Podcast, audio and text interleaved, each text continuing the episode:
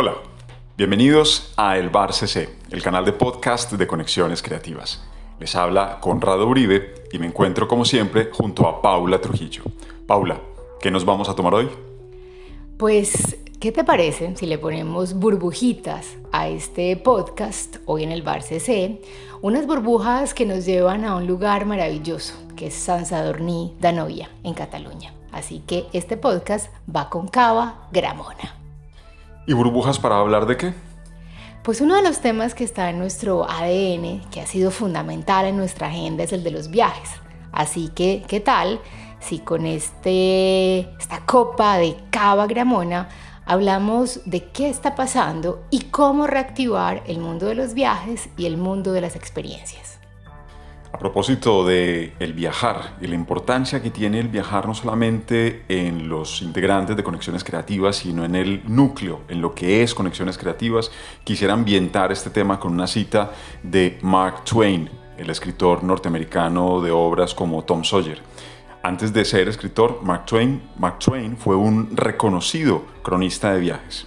Dice Twain, viajar es fatal para los prejuicios, el fanatismo y la estrechez de miradas, y mucha de nuestra gente lo necesita gravemente por estas razones. No se pueden adquirir puntos de vista amplios, saludables y caritativos sobre los hombres y las cosas estando toda la vida en un pequeño rincón de la tierra. Porque una conexión puede cambiarnos la vida. Bellísima cita de Mark Twain con la que cerraste el saludo de bienvenida, Conrado. Marida muy bien con estas eh, burbujas de este buen cava que nos estamos tomando. Y ustedes, los que nos acompañan en esta conversación, ¿qué se están tomando? Cuéntenoslo a través de nuestras redes sociales. Nos gustará tener una relación más cercana y por supuesto además escucharlos sobre qué temas quisieran que incorporemos en los próximos podcasts. Y es que hoy tenemos un tema tan emocionante eh, como es el de los viajes. Les confesamos que viajar ha estado claramente en el ADN no solamente del equipo que está detrás de Conexiones Creativas, sino de nuestra agenda. Hemos pasado temporadas importantes no solamente viajando, sino viviendo eh, en lugares como Barcelona, como Florencia, como Nueva York, como Cartagena, como Medellín, como Bogotá. Y cada uno de esos viajes nos ha regalado una red de trabajo que hoy es fundamental para conexiones creativas y una agenda importante de proyectos que hemos podido desplegar en esos lugares. Y esa sensibilidad frente al viaje dio cabida a una de las líneas de negocio de nuestra organización una línea que queremos mucho y que en el periodo, digamos, del COVID, pues se ha visto claramente, digamos, retada, que son los Experience Tours, aunque quizás deberíamos empezarlos a llamar Experience and Transformation Tour, porque son viajes que aluden a la transformación de esos empresarios, de esos líderes, de esos gestores que nos acompañan, donde nosotros desplegamos, lo hemos hecho ya en Barcelona, lo hemos hecho en Cartagena, lo hemos hecho en Miami todas las herramientas para que quienes participan de esos Experience and Transformation Tours, pues realmente encuentren lo mejor de sí, potencien, digamos, todas sus capacidades, tengan herramientas desde la estrategia, desde la planeación para tomar decisiones de cara a sus empresas o emprendimientos. Y efectivamente ahora estamos en una fase de repensar ese modelo de los Experience Tours, así que estamos listos ya para reabrir esa línea en formatos a islas colombianas o a pequeños pueblos llenos de encanto de nuestro país, de Iberoamérica, cumpliendo por supuesto todas las normas de bioseguridad y todo de lo que hablaremos justamente en este podcast. Paula, es que como lo decías tú y como lo decía eh, magistralmente Mark Twain, viajar es una experiencia transformadora. Fue inevitable recordar una conversación que tuvimos, que tuvimos en Barcelona con el gran artista Antoni Miralda con respecto a su proceso de educación, cuando le preguntamos eh, por qué había dejado la universidad o los estudios universitarios, nos respondió que decidió dedicarse a viajar porque viajar lo enriquecía más viajar de alguna manera eh, y eso lo tiene, no se trata aquí de discutir qué es mejor que cuál, pero sin duda viajar son experiencias empaquetadas profundamente enriquecedoras y transformadoras. Y a propósito de eh, el viajar, nos para este podcast nos hacemos la pregunta de qué está pasando con el mundo de los viajes y para eso pudimos hablar con el especialista en tendencias vinculado a la agencia Amadeus, el español Fran Romero, quien nos deja tres herramientas que pueden aplicar a distintos sectores muy importantes para quienes de una u otra manera incorporamos el viajar, las experiencias relacionadas con el viaje en nuestro modelo de trabajo. La primera de ellas es la confianza, entender y comprender al viajero, adaptar las propuestas a esas necesidades.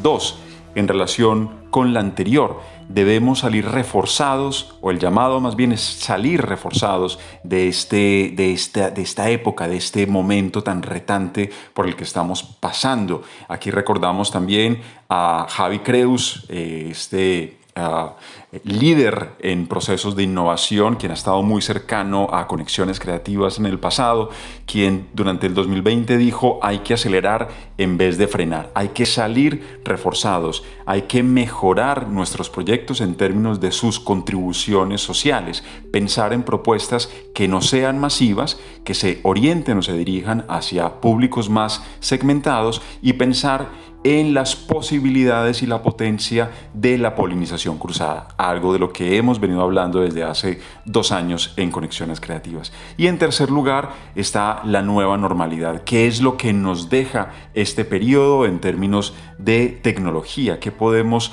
incorporar para innovar en nuestros modelos que nos han dejado esas herramientas tecnológicas. Es que quizás, Conrado, el nuevo lujo es la seguridad transparente. Experience Tour.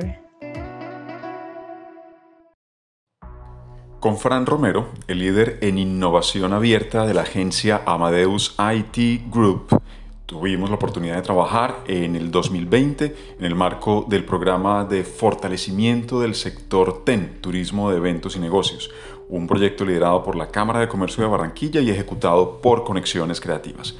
Fran justamente nos dejaba siete tendencias para el mundo de los viajes o para las propuestas que involucran el viajar dentro de su modelo de trabajo y de negocio. Estas siete propuestas o siete tendencias son, la primera, distanciamiento físico, que no social, la segunda, controles sanitarios, la tercera, identidad digital, la cuarta, información adicional en salud y seguridad, la quinta, experiencias virtuales, la sexta, servicios robóticos y la séptima, saneamiento.